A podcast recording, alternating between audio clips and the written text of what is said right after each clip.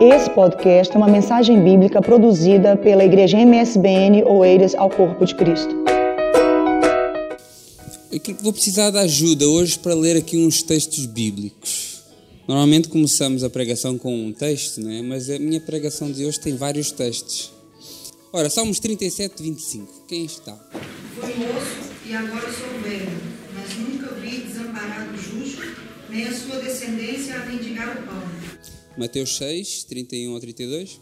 Não andeis, pois, inquietos, dizendo, que comeremos ou que beberemos, ou com que nos vestiremos, pois todas essas coisas os gentios procuraram.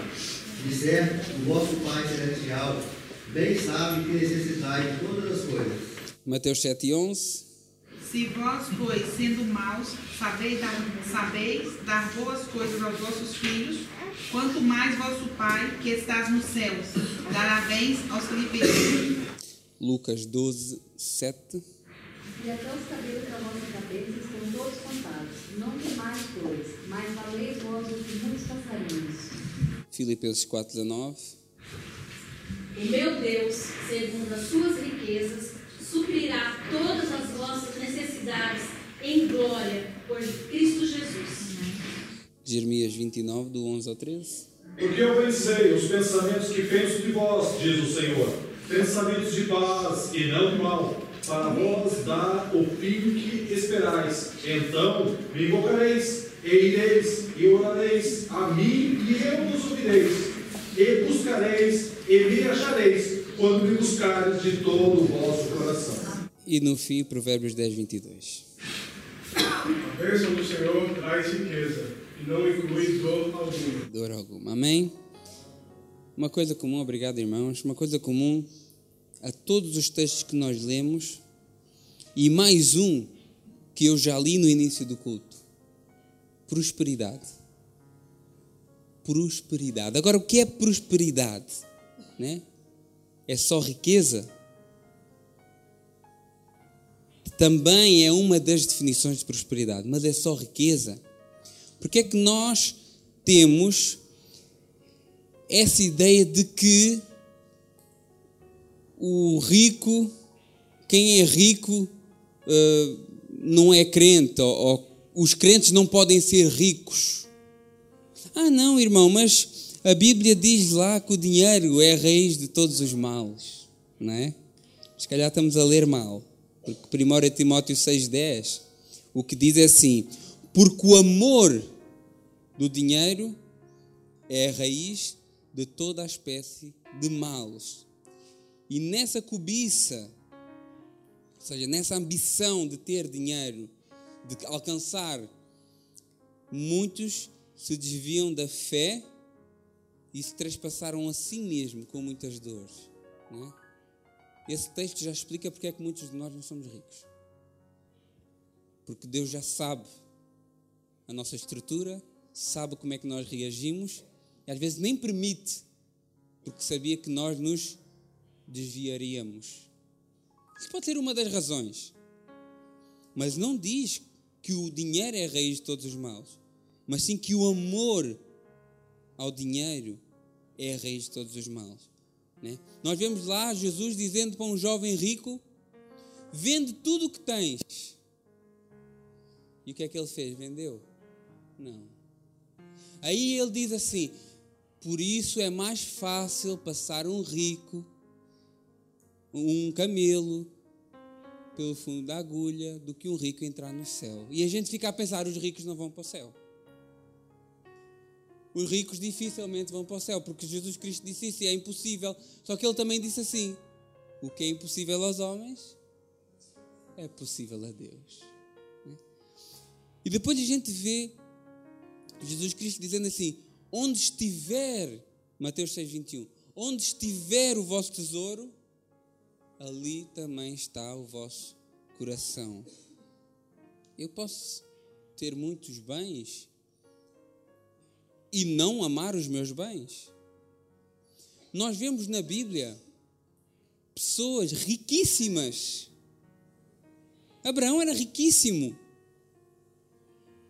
Tinha quantos, quantos servos e servas, quanto gado que ele tinha.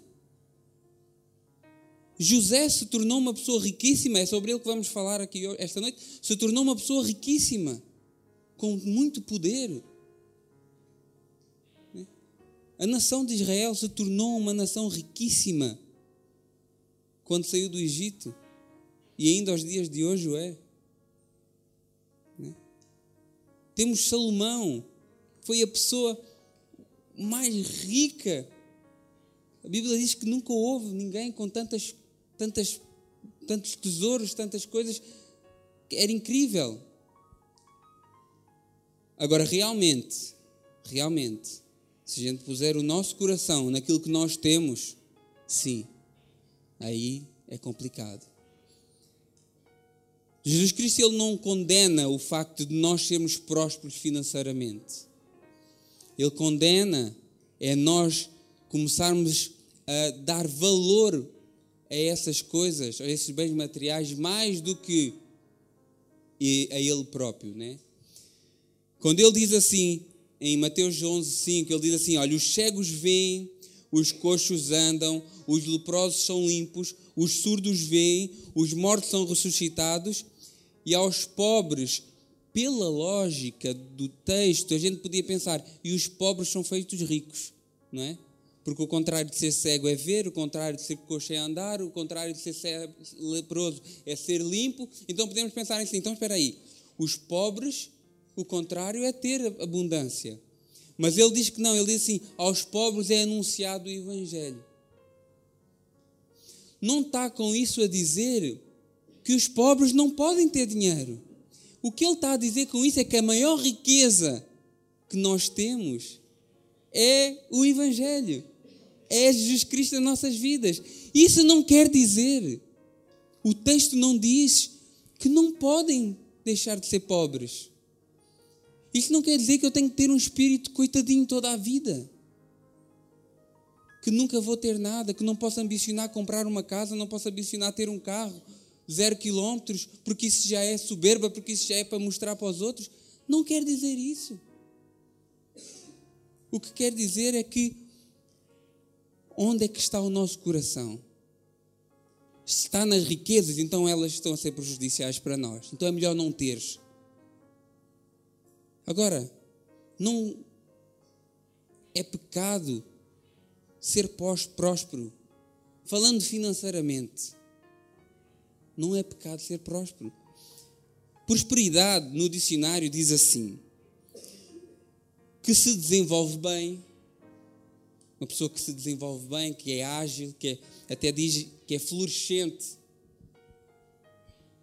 que favorece ou que ajuda, que também é ser próspero, que ajuda os outros, que favorece os outros, isso também é ser próspero, que tem êxito, né? é mais o, o significado mais conhecido, ou, ou, que tem riquezas e bens materiais, e também o que foi favorecido pela sorte, né? ou afortunado. Mas há aquela ideia de que o pobre, nós não podemos ambicionar coisas grandes para a nossa vida. Não podemos ambicionar uma, uma coisa melhor, um melhor trabalho, um melhor ordenado. Não. Mas a palavra do Senhor não nos condena nesse sentido. Ela nos condena se nós colocarmos o nosso coração nos nossos bens materiais. Então, mas tudo bem, eu estou na igreja, eu sigo ao Senhor e eu olho para a palavra do Senhor e tento fazer tudo, e, e, e com, com, a graça de Deus, a misericórdia do Senhor, eu tento ao máximo seguir a palavra, mas parece que eu não estou a ser próspero. Então a palavra está errada, a palavra não está a cumprir na minha vida. Né? Vamos por aqui os, as várias maneiras de ser próspero. Não, não quer dizer que você tenha que ser rico. Mas pode ter uma boa condição, pode ter um bom trabalho, pode se sentir realizado, isso também é ser próspero. E eu estou a seguir a palavra do Senhor, eu estou a fazer aquilo que Ele quer para a minha vida, mas parece que isso não acontece comigo. Por isso que eu, eu, eu fui ao exemplo de José para falar aqui nesta noite. Porque ele foi rico, foi pobre e voltou a ser rico. Né? Ele teve em cima, desceu ao mais baixo que o ser humano pode descer mas subiu. O que é que nós podemos aprender da vida de José? E, e eu, eu separei isso em sete pontos. Há muitas outras coisas que a gente pode aprender sobre a vida de José, não só na área financeira, mas em muitas outras coisas. Uh, e, e, e, também não estamos aqui a falar numa prosperidade só financeira, temos aqui uma prosperidade global, uma prosperidade quando eu faço e sinto-me realizado no meu trabalho, eu estou a ser próspero. Quando eu tenho uma família abençoada, quando eu tenho um lar, que é um lar, não é uma casa, é um lar onde eu me sinto aconchegado, onde eu me sinto cuidado, onde eu me sinto amado, então eu sou próspero também. Estão a ver que a prosperidade não é só o financeiro, ainda que nós uh, associemos mais facilmente, o que não tem nada de errado com isso. Não, não, não estou a pregar nenhuma teoria da prosperidade, não, é, é o que a palavra nos diz, que nós temos esse, essa, essa capacidade de o ser também. O primeiro ponto que eu vejo na vida de José é porque ele era um rapaz trabalhador. E às vezes a gente quer as coisas, mas não quer trabalhar, não é? Isso é então, isso é só para a gente poder ver o que é que poderá estar a faltar na nossa vida. O que é que poderá estar aqui? Eu, eu estou a seguir os passos, eu estou a seguir a Bíblia, eu venho aos cultos, eu, eu, perdoo, eu perdoo aquele que me perdoa, eu, eu prego o Evangelho, eu, eu cumpro com os meus princípios cristãos, mas está-me a faltar qualquer coisa aqui. Primeiro ponto que eu vejo que ele era trabalhador. Em Gênesis 37, e se os irmãos puderem acompanhar agora, vamos ficar muito nesse, nesse Gênesis 37. Uh, ah, no, no versículo 2, principalmente na primeira parte do versículo, é a primeira vez que, que José é mencionado uh, por alguma coisa, não só pelo nome, porque ele já tinha sido mencionado nos versículos atrás como filho de uh, Jacó, mas aqui é a primeira vez que ele é mencionado uh, por algo que ele está a fazer. Né? Então, Gênesis 37, no, no versículo 2 diz assim: Essas são as gerações de Jacó. Sendo José de 17 anos, o que é que ele fazia? Estava agarrado à PlayStation 4. Não, não era isso, não. Estava a jogar a bola. Não. Ele apacentava as ovelhas com seus irmãos. Então a gente vê desde pequeno desde jovem. Hoje em dia é complicado, né? Um jovem começar a trabalhar. Né? É, é, é, é, complicado começar a trabalhar aos 25 anos, quanto mais aos 17. Eu comecei com 17, por acaso também. Né? Mas é complicado hoje a gente tirar os jovens que não querem fazer nada e, e pô-los, pelo menos, já que não querem estudar, pelo menos a trabalhar. Mas pronto, isso é um parêntese. Uh, ele, desde pequenino, ele já era uma pessoa que mostrava diligência pelo trabalho, por fazer alguma coisa, ainda que não precisava, porque eles eram riquíssimos. Tinham servos, tinham servas, tinham muitos irmãos podiam fazer o trabalho. Ele, ainda para mais, preferidinho do pai, podia dizer ao pai: Hoje eu não quero ir, né? eu vou ficar aqui ao pé de ti, vou-te fazer companhia. Mas não, ele trabalhava com os irmãos. Né? E, e é, é, é, é, atenção, é, é importante ver que nada se faz sem trabalho e às vezes nós esperamos que as coisas nos caiam aos nossos pés por, por, milagre, né? é o tal milagre que toda a gente quer, que é chegar à conta bancária e estar lá mais 4 ou 5 dígitos do que o normal, sem fazermos nada. Né? Toda a gente quer um milagre desses. Né? Dificilmente vai acontecer. Né? Vou já aqui tirando a ideia de alguém que esteja à espera de um milagre desses, dificilmente vai acontecer. Ou então ver aquela dívida paga, assim do nada, olha, dificilmente vai acontecer também, irmãos. Se não trabalharem para pagar a dívida que vocês fizeram, não pensem que é Deus que vai pagar. Houve, havia aí um vídeo no Facebook que alguém testemunhava assim, né? Que foi lá, passou o pano na, na porta do banco e que no dia a seguir a dívida estava paga. Mas eh, eu sou um bocado cético em acreditar nessas coisas e como também não vai de acordo com a palavra de Deus, então aí é que eu não acredito mesmo. Então, nada se faz sem trabalho. Uma pessoa muito conhecida, William Shakespeare, quase toda a gente conhece William Shakespeare, né? Um, um autor, um, alguém que, que, escreveu várias obras, e, uma coisa, e ele disse uma coisa muito interessante, que é assim, aquilo que pedimos aos céus, na maioria das vezes, está nas nossas mãos. Já pensaram nisso? Aquilo que a gente pede a Deus, pedimos, Deus às vezes disse, não, está ao teu alcance. Para que é que eu hei de fazer por ti? Né? Já pensaram, Deus age ele age naquelas coisas que são impossíveis para nós. Ele pode agir nas coisas simples, sim. Né? Mas Deus também não quer criar preguiçosos. Ele não chamou nenhum preguiçoso. Que eu saiba, todos que ele chamou estavam ocupados com alguma coisa. Ou eram pescadores, ou eram uh, pastores, ou tinham sempre algum ofício. Né? Então, curioso que ele, muitas das vezes, o que, ele, o que William Shakespeare diz aqui é, é, é, pura realidade. Aquilo que pedimos está ao nosso alcance e nós nem nós, claro, precisamos sempre da oração de Deus e precisamos sempre da bênção dele, mas está à nossa frente para fazer. E só falta ele gritar dos céus e dizer assim: Mestre, será que ele vai fazer isso? Não, ele já colocou ali à tua frente, então porquê é que não fazes? Querem melhor do que isso. Né? Então, trabalho é importante. Não podemos é deixar que o trabalho ocupe o lugar de Deus. Né? Ah, então está bem, eu, eu entendi a mensagem, eu vou trabalhar muito agora. Vou-me fartar de trabalhar, nem posso vir mais à igreja ao domingo, porque eu vou trabalhar domingo, nem à se... Calma aí, irmãos. Se o trabalho vos estiver a tirar o lugar de Deus, é laço. É laço. Ah, irmão, fui abençoado aí com uma porta de trabalho, o problema é que eu não posso ir mais à igreja. Não foi bênção? Foi isso aí, é laço. Chuta. Não é como se costuma dizer. Não foi abençoado com nada. Deus nunca te vai abençoar com uma coisa que te vai afastar dele. Calma aí, então reconsidera aí as ditas bênçãos que Deus dá, né? Que às vezes não é Deus que está a dar essa suposta bênção. Então, temos de ter cuidado para que o trabalho não ocupe o lugar de Deus, né? Uh, mas também não podemos uh, fazer com que isso sirva de desculpa para não fazer nada. Né? O, Mateus 6, do 31 ao 34, diz assim: nós já lemos um bocado disso. Não andeis inquietos e dizendo o que comeremos, o que bebemos e o que vestiremos, porque todas essas coisas os gentios procuram. Certo, o vosso Pai Celestial bem sabe que necessitais de todas essas coisas. Ora, buscai primeiro o reino de Deus e a sua justiça, e todas as demais coisas vos serão acrescentadas. Não vos inquieteis com o dia da manhã, porque o dia da manhã cuidará de si mesmo basta cada um dia o seu mal. Então está bem, olha, eu não vou amanhã cai a prestação da minha casa, nem vou preocupar com isso, nem vou pôr dinheiro lá. A palavra do Senhor diz que é para não me preocupar. Né?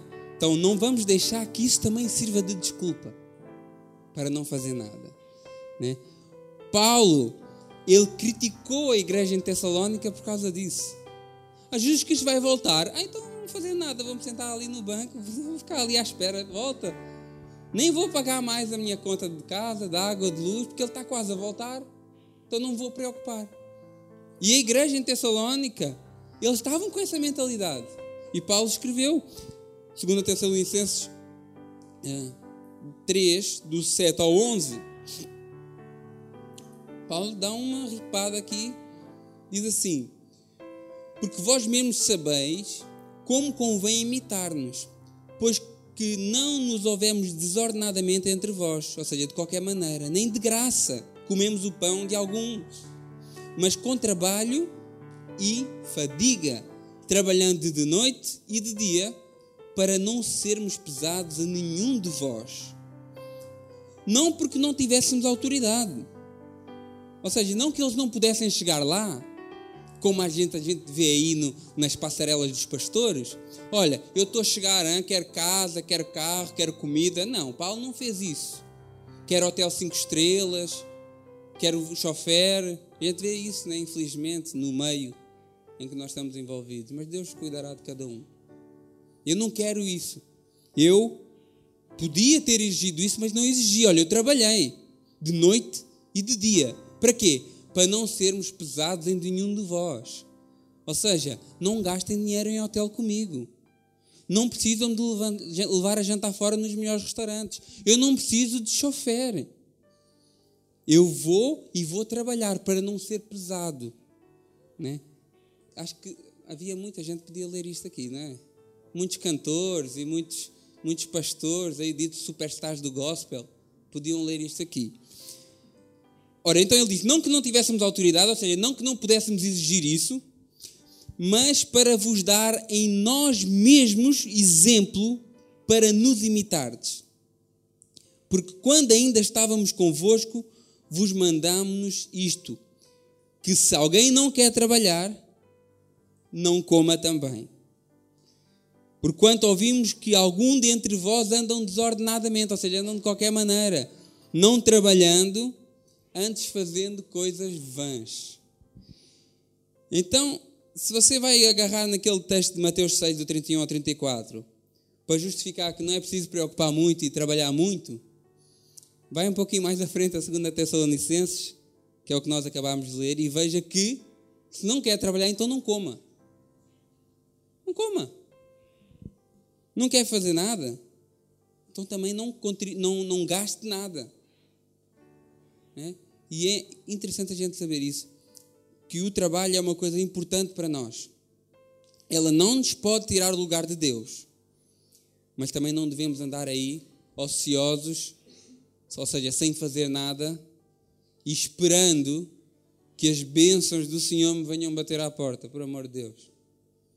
Não, alguém vai bater lá à minha porta e vai dar um cheque de 2 mil, 4 mil euros ou 5 mil euros. Não, isso não vai acontecer. Vocês querem comprar, quer, a gente quer ter um carrinho melhorzinho, eu vou trabalhar. Quer ter uma casa melhorzinha, eu vou trabalhar para isso, para que isso aconteça. Isso não vai cair do céu. Isso não vai cair do céu. Segundo ponto que eu vejo aqui, que é importante para nós que sermos, queremos ser prósperos, era que José, ele era uma pessoa de confiança. Ele era uma pessoa de confiança e ainda nem, nem estou a chegar aí à altura em que ele estava na casa dos donos, dos patrões. Né? Se a gente ler o 37, como já lemos, mas só aqui na segunda parte do versículo, então dizia: apacentava as ovelhas de seus irmãos e estava esse jovem com os filhos de Bila e com os filhos de Zilpa, ou seja, mulher de seu pai, e José trazia uma má fama deles a seu pai. Então, irmão, você está dizendo que a gente tem que ser eh, fofoqueiro? Não. Você tem que ser fiel ao seu líder. Só isso. Tem que ser, tem que ser confiável.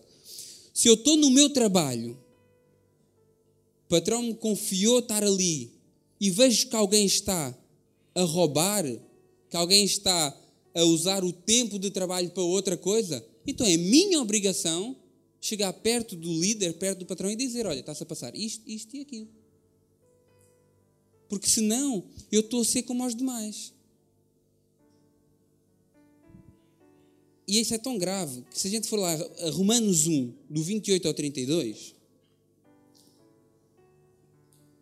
Romanos 1, dos 28 ao 32, isso é para aquelas pessoas que estão lá no trabalho, veem as pessoas fazer coisas erradas e consentem.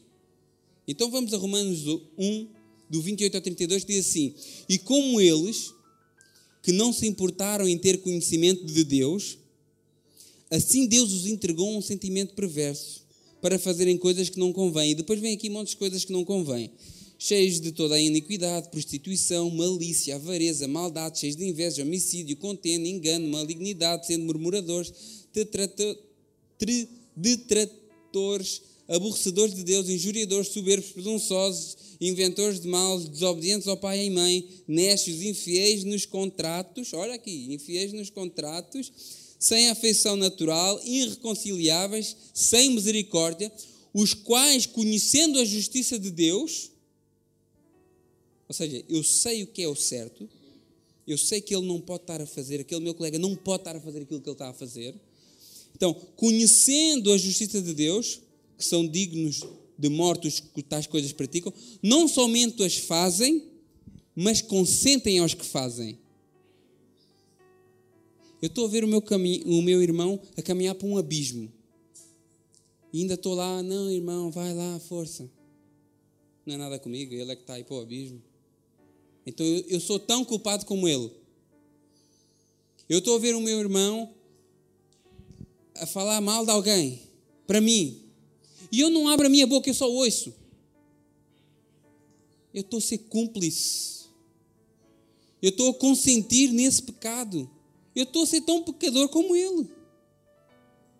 Então eu não estou a ser digno de confiança. José não, ele ia lá para o rebanho e via os irmãos na treta a fazer outras coisas. Não, calma aí, pai. O pessoal está-se a portar mal. Tem que dar uma reprimenda neles.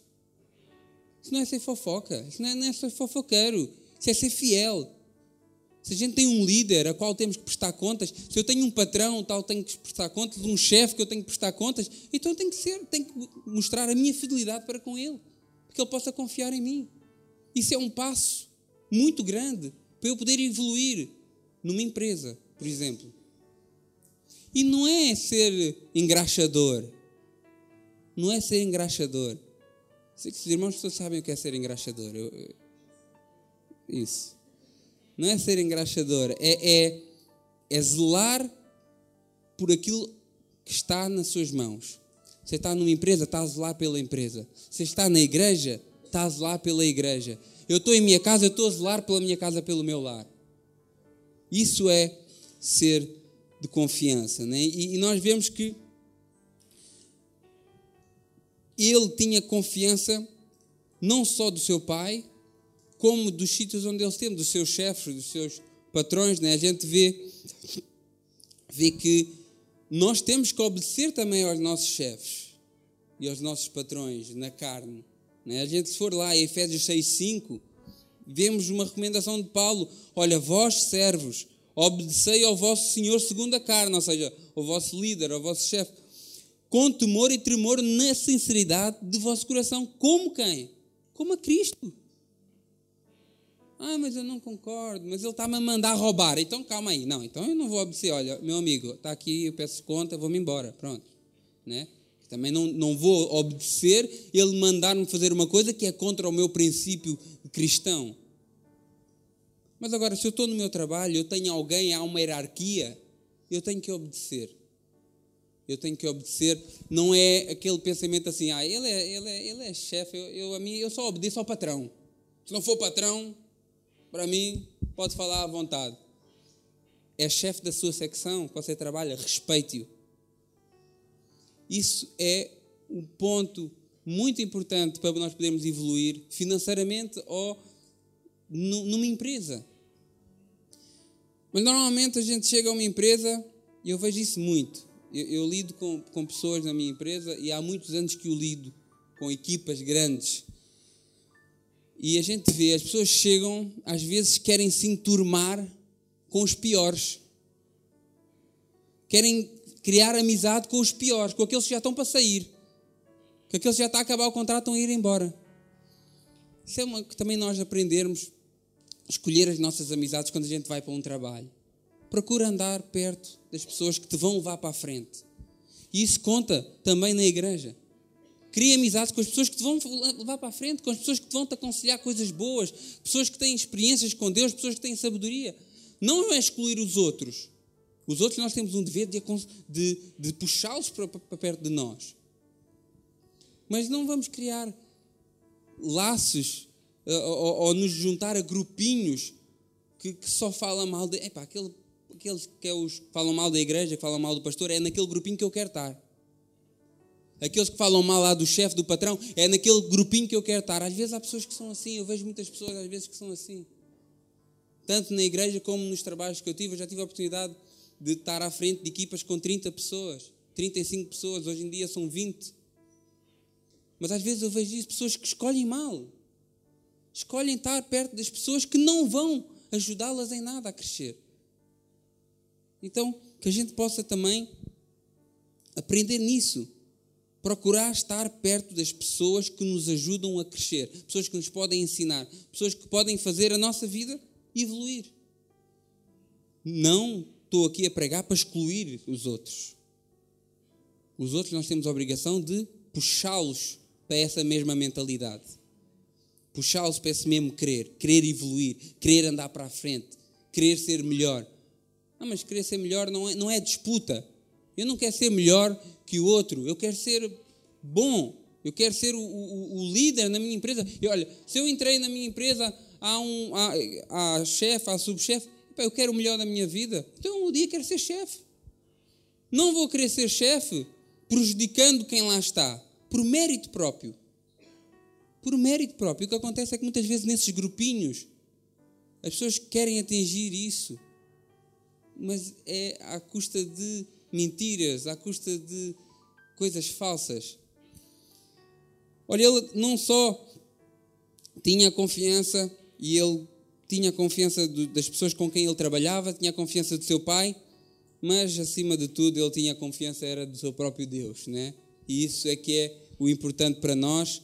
Uh, em Atos 5:29 há um texto que diz assim: Porém, respondendo Pedro, ou seja, Pedro estava a ser uh, obrigado a não falar mais de Jesus Cristo naquela situação. E ele respondeu e disse aos apóstolos: Olha, o que mais importa é obedecer a Deus ou aos homens? É obedecer a Deus. Então, que a gente possa ganhar uh, uma das coisas que nos faz prosperar, uma das coisas que nos faz avançar é ganhar a confiança das pessoas. Até para poder evangelizar alguém. Como é que eu evangelizo alguém se eu não crio uma relação de confiança com ela? Porque é muito, muito difícil eu chegar perto ali de alguém na rua que encontro e dizer assim: Olha, Deus tem o melhor para a tua vida, olha, Deus quer te salvar. Ok, mas a pessoa não me conhece. A pessoa não me conhece, a pessoa não sabe quem eu sou, a pessoa não sabe quais são as minhas intenções. Agora, se eu crio, não estou a dizer que a gente não possa fazer isso, mas se, é, será mais fácil se eu criar um laço, uma relação de amizade, uma relação de confiança, mais facilmente essas minhas palavras terão efeito na pessoa. Não, realmente, realmente eu conheço, ele é uma pessoa íntegra, ele é uma pessoa que respeita o próximo, ele é uma pessoa que cumpre os seus compromissos. Epá, realmente ele é uma pessoa diferente se calhar Deus está a agir na vida dele. Pá, vou, eu também quero experimentar esse, esse Deus. Né? Agora, porquê? Porque há uma confiança, as pessoas nos conhecem. O problema é que nós muitas vezes também só temos amizades com as pessoas da igreja e não procuramos fazer amizades com pessoas que não são da igreja. Né? Também é um, um desafio que, que nós devemos ter, é procurar fazer amizades, pessoas que frequentam a nossa casa, que não sejam crentes não é para nós sermos contaminados por eles, não. É para nós podermos influenciar. Mas para isso é preciso ganhar confiança. Né? Você é de confiança? Vocês são de confiança? Nós somos de confiança? Amém. Há pessoas que não responderam logo, mas eu acho bem não responder logo. É porque vai pensando, né? dá que pensar. Dá, e é bom pensarmos. É bom pensarmos nisso. Porque eu às vezes posso ter atitudes, ou eu posso ter tido alguma atitude que levou alguém a desconfiar de mim. Por isso que é tão bom a gente esclarecer as coisas, falar, e, para não ficar essas coisas mal entendidas. É bom a gente pensar assim: eu estou a ser de confiança, eu estou a ter atitudes de confiança. É bom nós pensarmos, e é bom pensarmos também. E as pessoas com quem nós lidamos, também são de confiança. Também são pessoas de confiança. Então é bom a gente pensar. Uh, terceiro ponto: José ele era uma pessoa ambiciosa. Era uma pessoa ambiciosa e não tem nada de errado com isso. Embora as pessoas possam dizer que se eu quero uma coisa grande para a minha vida é porque eu quero me mostrar, é porque eu quero. Uh, é porque eu sou vaidoso. Não, José era uma pessoa ambiciosa e eu acho bom, ele tinha sonhos ele, ele sonhava com algo mais na vida dele. Se a gente for lá de Gênesis 37, do 5 ao 9, diz assim: Sonhou também José um sonho e contou aos seus irmãos, e por isso o aborreciam ainda mais. Olha o perigo de contar os seus sonhos para quem não deve. Né? Conta os seus sonhos para quem sonha contigo. Eu ouvi isso do Kleber uma vez. Conta os seus sonhos para quem sonha contigo. Né? Mas pronto, vamos, isso foi um parênteses aqui e o aborreciam ainda mais. E disse Ouvi e peço-vos esse sonho tenho, que tenho sonhado. E eis que estávamos, estavam atados molhos no meio do campo, e vocês já conhecem o sonho, não é? Olha, ele, ele sonhou que ia estar numa posição de destaque. Qual é o problema com isso? Não é ótimo? Não é ótimo nós estarmos numa posição de destaque? Não, não, não quer eu gosto de estar aqui em cima, eu adoro estar aqui em cima, é uma posição de destaque. Até é, porque entrar ali vê o António Soares aqui. Mas eu estou aqui em cima, mas antes de estar aqui em cima, eu, eu orei ali e disse assim: Olha, eu não sou nada, eu não sei nada, eu não percebo nada disto, mas tu és o dono da palavra. Então, eu gosto de estar aqui em cima, não para me gloriar a mim, não para eu ser mais que os outros. Não, não me considero nada isso. Eu, eu, eu gosto e quando aceitei a Cristo e vi as pessoas a pregar, e eu, olha, eu gostava também de pregar um dia. Mas vocês acham que eu me sinto mais do que qualquer um aqui por pregar aqui em cima? Não, é errado, completamente errado. Deus o sabe, Deus conhece o meu coração. Então, não é errado as pessoas estarem em posições de destaque. Não é errado as pessoas estarem numa posição de chefia, ter uma empresa, ser líder de um, de um, de um departamento na igreja, ou ser líder de, de, um condomínio do prédio. Não é nada errado com isso. É, se você tem esse, obje, esse objetivo, se você tem esse, esse sonho, então planeie como é que o vai atingir. Planeamento é palavra-chave para quem tem objetivos. Ah, eu tenho um objetivo, eu quero, mas como é que eu vou chegar lá? Né? José, no caso, não tinha planeamento. Ele só tinha um sonho. Nós vemos que ele foi uma pessoa, ele não planeou aquilo que lhe aconteceu. Mas ele tinha um sonho. Mas para nós, temos um sonho de adquirir alguma coisa, ou de fazer família, ou... mas como é que eu vou chegar lá? Né? Isso faz lembrar aquela irmãzinha ou aquele irmãozinho vá que quer constituir família, mas vive dentro de quarto, não sai de casa para nada. Como é que será que Deus vai mandar a esposa lá dentro do quarto? Vai tocar, olha, eu quero casar contigo. Será que vai ser assim? Não, vem para a igreja, reúne, convive, vai no, culto de jovens, vai no culto, vai em, em, em, em retiros, e Deus vai te apresentar assim, ó, pum, mão beijada. Né? Então, quer dizer, agora, fica fechada no quarto, vem para a igreja, sai e não conversa com ninguém. E depois quer um príncipe encantado da parte do Senhor. Não vai a retiros, não vai a culto de jovens, não vai aqui, não vai lá nenhum. Mas quer que vá lá bater à porta do príncipe. Complicado, irmã. Desculpa se alguma irmã agora ficou assim a pensar, hum, se calhar. Então, faça planos. Planeie como você vai atingir os seus objetivos. Né? Há uma frase muito conhecida que eu não sei de quem é, mas diz assim: olha, ninguém planeia fracassar, mas fracassa porque não planeia. Ninguém planeia assim, olha, eu vou fazer isso que é para depois fracassar. Não. Às vezes os planos não dão certo. Agora, a maior parte das pessoas ela fracassa porque ela não faz um planeamento. Né? Se você planear o que você quer, você começa a ver quais são os degraus que tem que subir, quais são as coisas que tem que deixar, quais são os passos que tem que dar. Eu lembro-me, um, um, pequeno testemunho, eu, eu lembro que eu, eu sempre quis ter uma casa, sempre quis ter a minha casa, uma coisa que eu nunca tive, né? Eu, fico um bocado emocionado porque vocês não me conhecem. Mas eu, eu vim de uma condição, enquanto criança. Hoje em dia, poucas crianças não passam por isso, né? Não ter que comer, morar numa casa que tem lixo até meio da parede. E eu sempre quero ter a minha casa, quero comprar a minha casa. Mas havia uma coisa que me estava, estava a impedir. Nós casamos, eh, depois é muito difícil arranjar casa, vocês sabem que é complicado arranjar uma casa, uma renda é, é difícil. E lá consegui uma cave, uma cave na parede, 200 euros por mês. Epá, espetacular.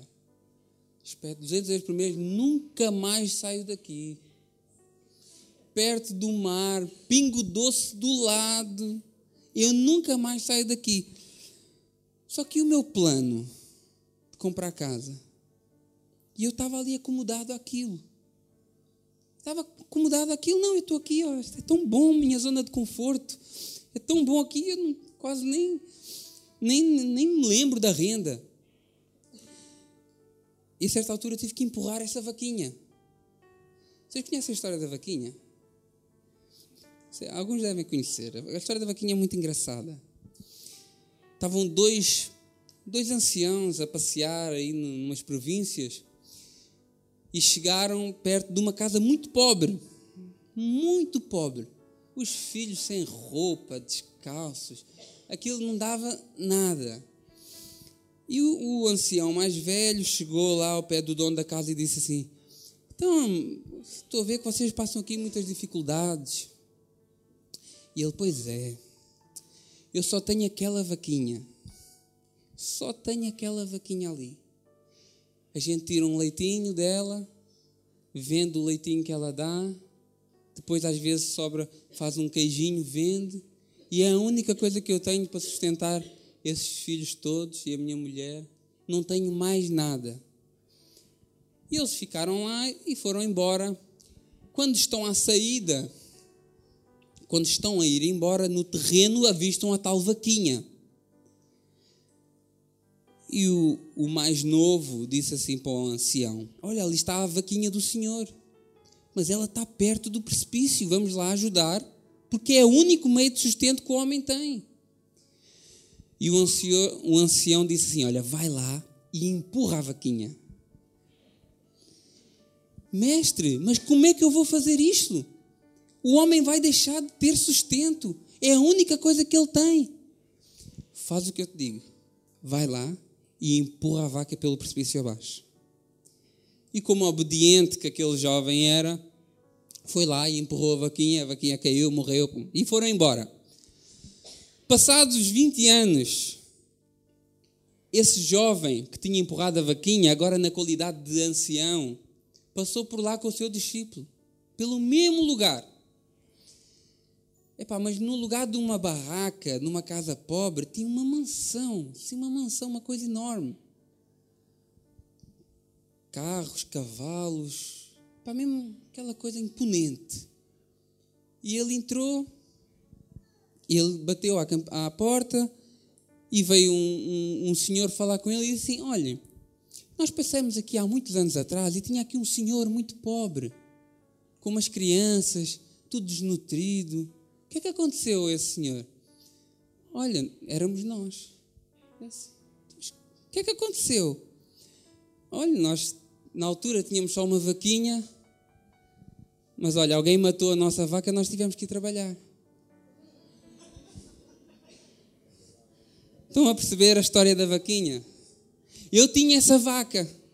Era a minha, a minha cave na rua de Malange na parede. Era uma vaquinha que eu tinha ali. Não, essa é a minha vaquinha, está tão bom aqui, ó. Eu não preciso mais nada do que isso. Um dia eu empurrei essa vaca e em dois anos eu comprei casa. Em ano e meio. Eu comprei casa. Não, não, é não, é para, não é para me exibir.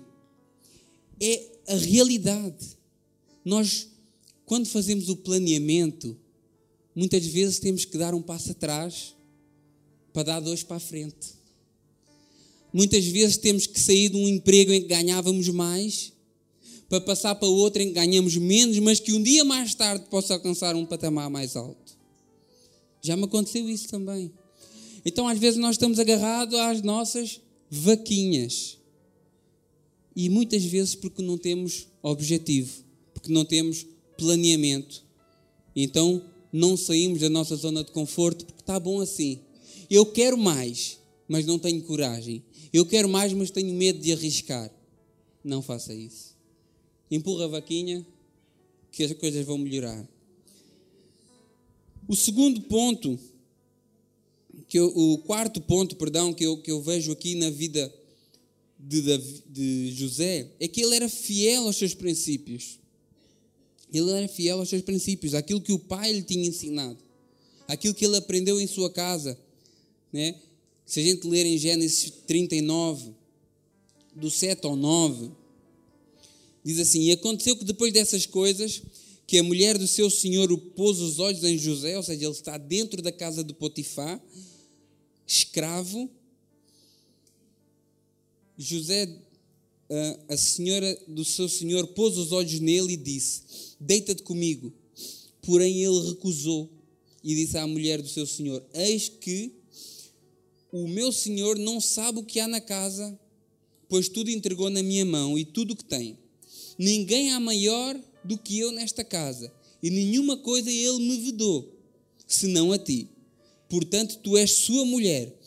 Como, pois, eu faria esse tamanho mal e pecaria contra Potifar? É isso que está no texto? Não. Pecaria contra Deus. Ele era fiel aos princípios que ele tinha. Então, seja onde você estiver, seja na sua empresa, seja no autocarro, seja numa posição de destaque, seja numa posição humilde, seja fiel aos seus princípios, aos princípios, aos seus princípios, não, aos princípios cristãos, que podem não ser os seus, eu não sei. Bom que toda a gente aqui tenha os princípios cristãos, que por isso que nós vimos aqui. Então, nunca deixe os seus princípios cristãos de lado. Não pense que Deus o vai abençoar na trambicagem. Não vai. Não vai abençoar na gambiarra. Não vai. Aí eu quero fazer aqui, mas para alcançar isso, eu vou ter que fazer algo que não é de agrado de Deus. Não pense que Deus vai abençoar. Não pense que Deus vai abençoar. Você pode até chegar lá, mas vai ser tropeço na sua vida. Vai ser tropeço na sua vida. Ponto número 5. Ele era paciente. Coisa que muitos de nós não somos. Né?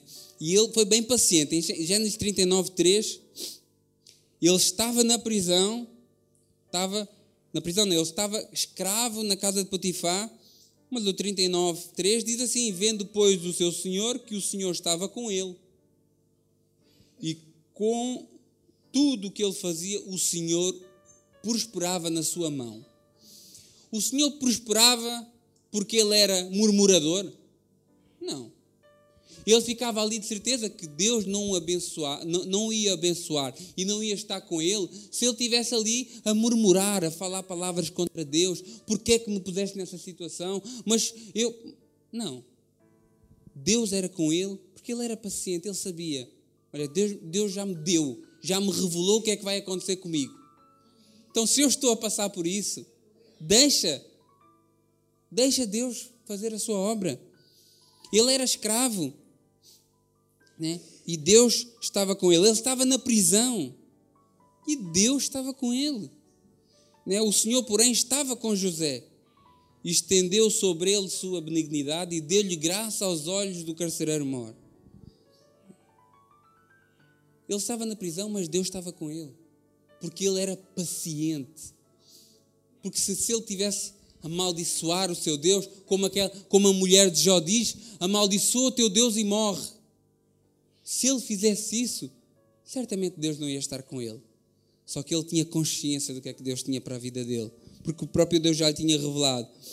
Ora, mas atenção, em Gênesis 40, 23, ele fez um pedido a alguém. Olha, lembra-te de mim quando estiveres lá. Mas o que é que o Cuparmor fez? Lembrou-se dele quando saiu de lá da prisão e foi ter com o faraó? Não se lembrou. Então, o engraçado e o bom disso tudo é que os outros podem esquecer de si, mas Deus não se esquece de si. Deus não se esquece de nós. Todos podem esquecer, mas Deus não. Né? E, e Deus não, o que é que aconteceu? Aconteceu que ao fim de dois anos inteiros, faraó sonhou e eis que estava, e a gente já sabe, né? E dois anos mas ele seguiu murmurando, ele seguiu deixando, olha, vou deixar isso tudo para trás, eu não me vou dedicar em nada, Deus não me está a abençoar, não. Ele seguiu se dedicando, seguiu honrando aquele compromisso que ele tinha para que as pessoas também pudessem nele. Não, esse rapaz é diferente. Esse rapaz vem de uma criação diferente. Será que eles veem isso em nós? Não, esse António, ele é diferente. Nota-se que ele tem ali alguma coisa diferente. Não é preciso eu chegar e dizer assim, olha, eu sou evangélico. Não é preciso chegar e dizer assim: olha, eu sou discípulo de Cristo, sou cristão. Não. Minhas atitudes falam por mim. Aquilo que eu demonstro no meu trabalho, na minha família, na minha casa, isso tem que falar por mim. E mais cedo ou mais tarde, o bem que eu fizer, eu sei que mais cedo ou mais tarde eu vou colher disso. E José, apesar de eles terem esquecido, ele acabou por colher o bem que ele fez, esse, esse homem né? porque ele, ao fim e ao cabo, esqueceu-se de José, mas dois anos e tal depois lembrou-se.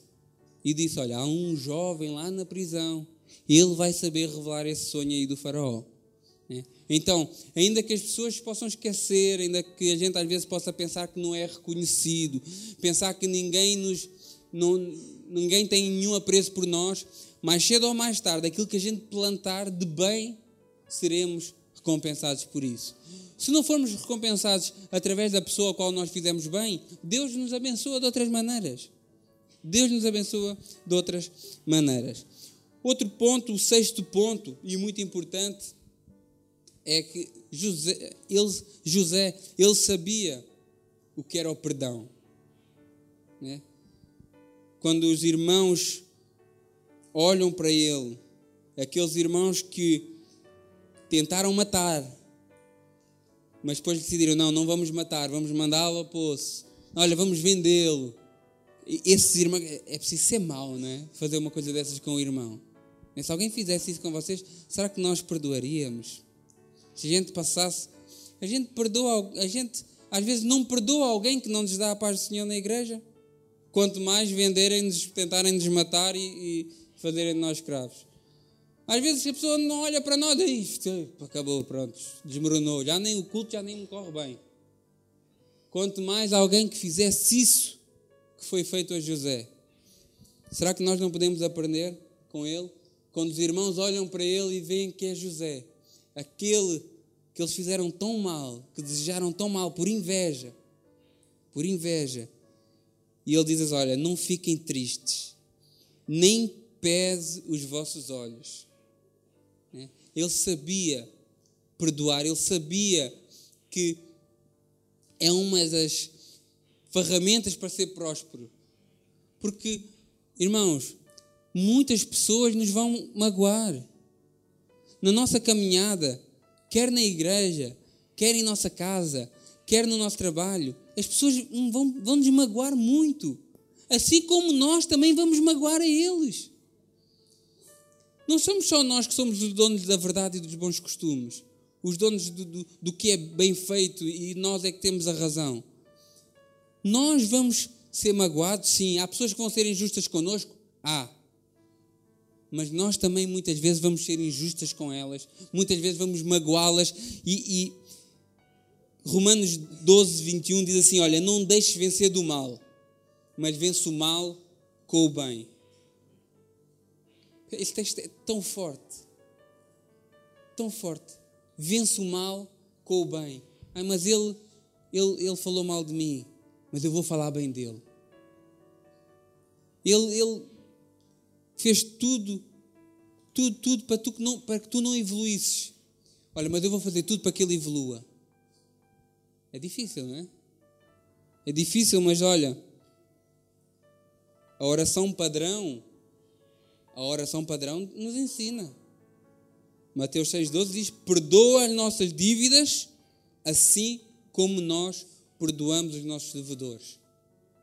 Então, estamos a ser cínicos na nossa oração? Estamos a ser falsos? Não conseguimos ser falsos. Conseguimos ser falsos para o nosso irmão, conseguimos ser falsos em nossa casa, no nosso trabalho. Mas em oração não conseguimos ser falsos. Se alguém está a ser falso na oração, pode deixar de ser falso, porque não, não vale a pena. Não vale a pena. Ponto número 7. Ele não só sabia perdoar, como ele entendia o propósito de Deus na sua vida. Né? E isso é interessante a gente pensar. Quando ele diz aos seus irmãos: Olha, não fiquem tristes, não pesem os vossos olhos, ele logo depois diz assim: Porque para conservação da vida, Deus me enviou diante da vossa face. Ou seja, vocês apenas contribuíram para que o plano de Deus na minha vida se cumprisse. Porque se vocês não me têm vendido, eu não ia para a casa de Potifar. Se aquela mulher não me tem assediado, eu não ia para a prisão. Se eu não fosse para a prisão, não decifrava o sonho do copeiro e do padeiro. Se eu não decifrasse o sonho do copeiro e do padeiro, não ia decifrar o sonho do faraó. E se eu não decifrasse o sonho do faraó, não ia ser governador do Egito. E se eu não fosse governador do Egito, os irmãos tinham morrido à fome. Então, às vezes a nossa vida dá umas voltas bem grandes. mas é para que a vontade e o, o, aquilo que Deus tem para a nossa vida se cumpra. Eu, a certa altura, estava num trabalho espetacular, amava aquele trabalho. E de um dia para o outro, eu saí. Chorei o dia todo. Chorei o dia todo. Eu amava aquela empresa. De um dia para o outro eu saí. Foi mesmo assim. Eu foi de domingo para segunda. Tinha oito anos na empresa, era, era, era responsável geral, era gerente na, na loja e de um dia para o outro saí. E eu fiquei. Eu, eu lembro que eu chorei o dia todo. E, e a partir daí fui para um lado, depois saí desse lado onde eu estava e fui para o outro, e depois voltei outra vez. E depois eu fico assim a pensar, e depois nessa confusão toda, onde é que eu fui parar? Oeiras. Então, eu entendo que aquilo que eu não percebi na altura, por que que isso tem que acontecer comigo?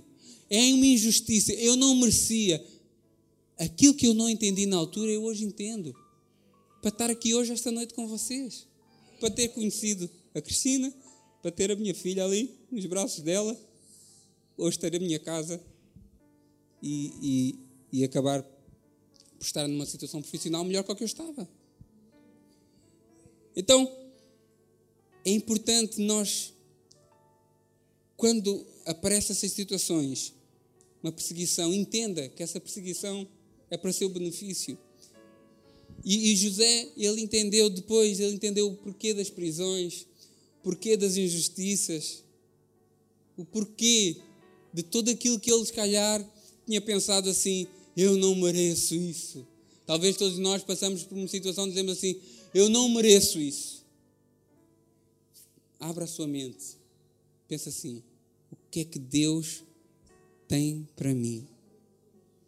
O que é que Deus quer? Por que é que Ele me está a fazer passar por isto? Né? Para que a gente possa ser o quê? Prósperos. Então, quer ser próspero? Trabalhe, trabalhe, trabalhe Trabalhe mais um bocadinho. E trabalhe.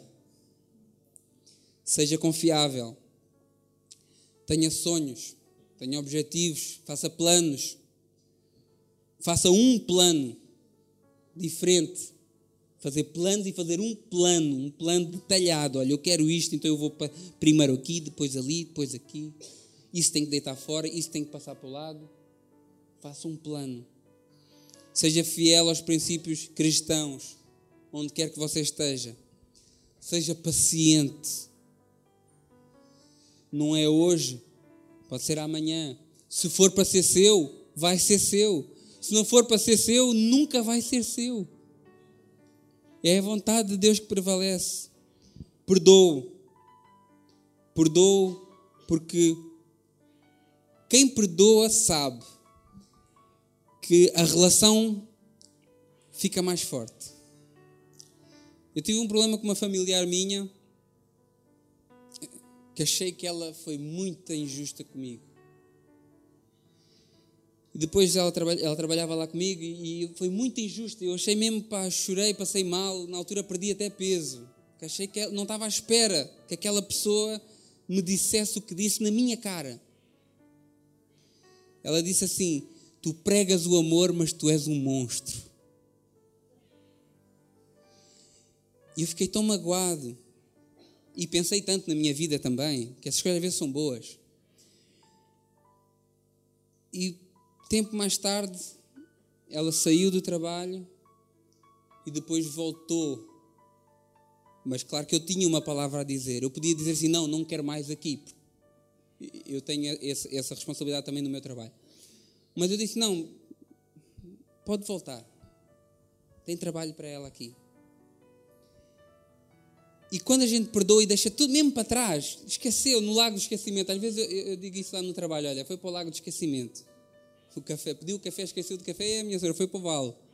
Foi para o vale o café, esqueci, desculpa. Então quando a gente faz isso, quando a gente esquece, pá, a relação é, é ótima. É muito melhor que qualquer. Às vezes eu estou lá com a Cristina, Olha, porque não vamos. Convida a fulana para vir. Eu não vou dizer o nome por respeito. Convida a fulana para vir cá. cá. Ainda ontem disse isso. Liga lá a ela para ver se ela quer vir cá jantar a casa. E na altura fiquei. Cristina sabe que é verdade. Eu, eu até perdi peso. Às vezes é bom, né? Até perdi peso porque eu fiquei tão magoado. Mas quando a gente esquece mesmo, a relação depois fica mais forte. Então faça isso, vai, vai, vai beneficiar. E por último, entenda os propósitos de Deus na sua vida. Vamos ficar de pé? É, é fácil ser próspero? Essa, tem, duas, tem duas possíveis respostas.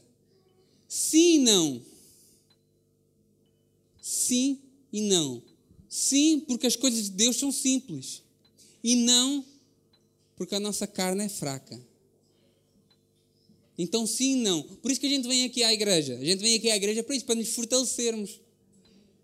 Para que o nosso espírito consiga anular a nossa carne. Agora, se nós não alimentarmos o nosso espírito, é complicado. Aí a gente não perdoa. Aí somos orgulhosos. Aí vamos pelo caminho mais, mais, mais fácil, que é o caminho da mentira, o caminho do engano assumir méritos que não são nossos.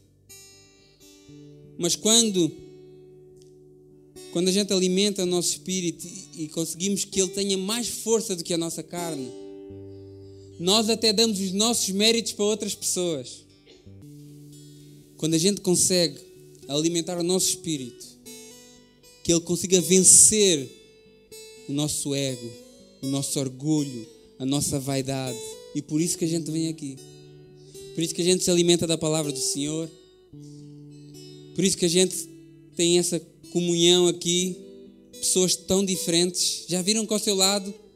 E no mesmo espaço que você estão pessoas tão diferentes de você. Com maneiras de pensar diferentes de você. Mas Deus, ela tem, Deus ele tem essa capacidade de juntar pessoas tão diferentes, de unir pessoas tão diferentes, com um propósito, com uma razão, com um objetivo. Acima de todos os objetivos que a gente possa ter para a nossa vida aqui, que a gente possa ter como principal objetivo da nossa vida celestial. Eu hoje estava em casa e pensava assim: epá, já passou o dia, estive a ver televisão, vi, um, vi dois filmes e já passou. Passou o fim de semana.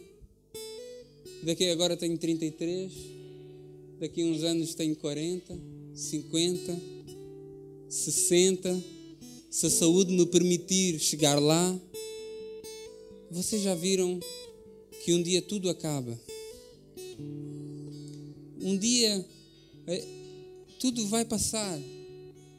Se nós não alimentarmos o nosso espírito, se nós não nos cultivarmos aqui como uma igreja, com união, com amor, princípio da palavra do Senhor, vai ser finito. Mas nós não queremos isso, não é? Nós queremos estar com, sempre com Cristo. Estar para sempre com Cristo, onde não acaba, onde não há tristeza, onde não há dor, onde não há pranto. Porque se não for essa esperança que a gente tem, o que é que nos resta? Sendo que a gente sai daqui e não sabe nem se chega até casa. Não sabe nem se chega até casa. Então, se não for essa esperança de podermos estar com, sempre com o Senhor Jesus, então o que é que nos resta? Então, que a gente possa se agarrar a essa esperança, que é uma esperança que é uma certeza não é aquela esperança que eu, digo, que eu digo assim, eu tenho esperança de. Ou seja, a gente não sabe bem se vai acontecer, mas quer que aconteça. Não. Essa esperança é uma realidade na nossa vida. Nesse momento eu queria orar com a igreja para que, que a gente possa ser uma igreja próspera. Uma igreja próspera não só financeiramente, quando eu falo igreja, eu falo todos nós. Não estou aqui a falar em MSBM Oeiras. Vamos falar a todos nós. Bom que o ministério também seja próspero, mas se nós formos prósperos, o ministério será próspero. Então, que a gente possa ter uma igreja próspera, não só financeiramente, mas prósperos no seu trabalho, prósperos em sua casa, prósperos aqui na obra do Senhor. Que a gente possa confiar nele. Todas as nossas dificuldades, todas as nossas aflições, e confiar que Ele vai nos mostrar o caminho para nós podermos fazer o plano de como passar pelo caminho. Ele nos mostra, cabe a nós passar por Ele e como vamos passar. Senhor, meu Deus e meu Pai, obrigado ao Senhor pela tua igreja reunida aqui nesta noite. Pai, eu te agradeço pela vida de cada um que aqui está, Senhor. Pai, eu creio que tu os trouxeste. Eu creio que essa palavra, Pai, veio de encontro com a nossa necessidade. Pai, queremos, Senhor, uma igreja próspera. Próspera, Senhor, em todos os sentidos, ó Deus. Próspera principalmente em comunhão contigo, ó Deus. Senhor, que tu possas vir abençoar a vida de cada um aqui. A vida sentimental, a vida espiritual, a vida financeira, a vida, Senhor, a sua saúde, ó Deus. Que em cada área, Pai, eles possam ser abençoados, Senhor, grandemente, Senhor. Pai, para a tua honra, Deus, e para a tua glória, é o que eu te peço, em nome de Jesus. Amém. Glória a Deus. Este foi mais um podcast produzido pela Igreja MSBN ao Corpo de Cristo.